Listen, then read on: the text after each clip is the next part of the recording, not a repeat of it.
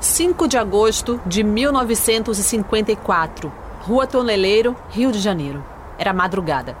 O jornalista e político Carlos Lacerda, um dos mais ferrenhos opositores do presidente Getúlio Vargas, voltava para casa.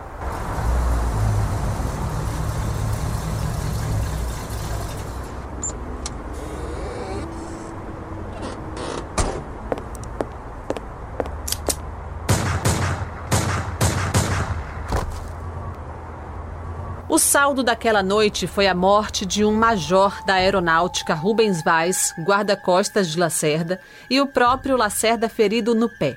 Mas foi além.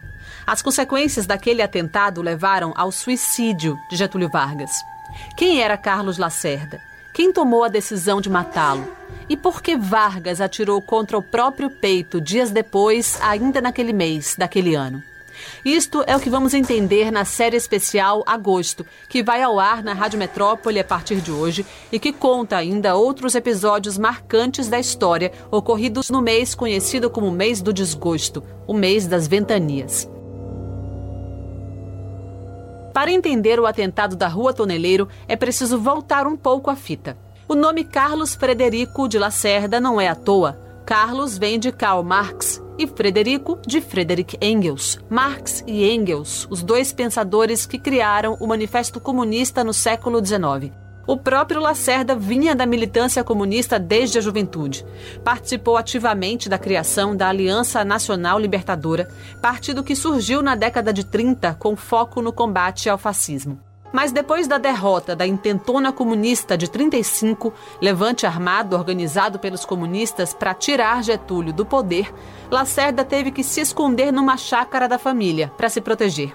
Rompeu com o movimento comunista em 39 por considerar que ele levaria a uma ditadura pior do que as outras, porque muito mais organizada e, portanto, muito mais difícil de derrubar acabou se tornando uma das vozes mais firmes da direita conservadora e seguiu batendo de frente com Getúlio. No início da década de 50, em que Vargas havia voltado ao poder, eleito pelo povo, o país vivia uma grave crise política e foi marcado por fortes tensões sociais que abalaram o governo.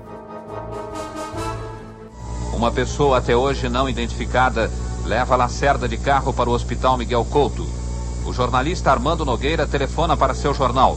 Quem recebe a notícia é o diretor da redação, Pompeu de Souza.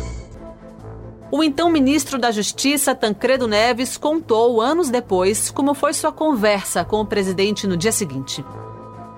Bem, assim que foi 8 horas da manhã, aproximadamente, eu fui ao catete e me pus em contato com o presidente, que me recebeu muito apreensivo. Eu narrei ele todas as ocorrências segundo os informes que tinha.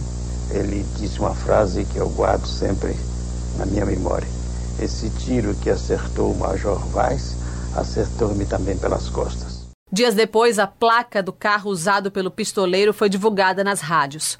O motorista se entregou à polícia. A princípio, negou o envolvimento, mas acabou dando o nome de quem o contratou: Climério Euripes de Almeida, que era parte da guarda pessoal de Vargas. A ligação entre o atentado e a guarda pessoal do presidente estava feita. O que era crítico se tornava insustentável. Na próxima matéria desta série, você vai relembrar a sequência de fatos que levaram ao suicídio de Getúlio Vargas naquele mês de agosto. Nardelli Gomes, para a Rádio Metrópole.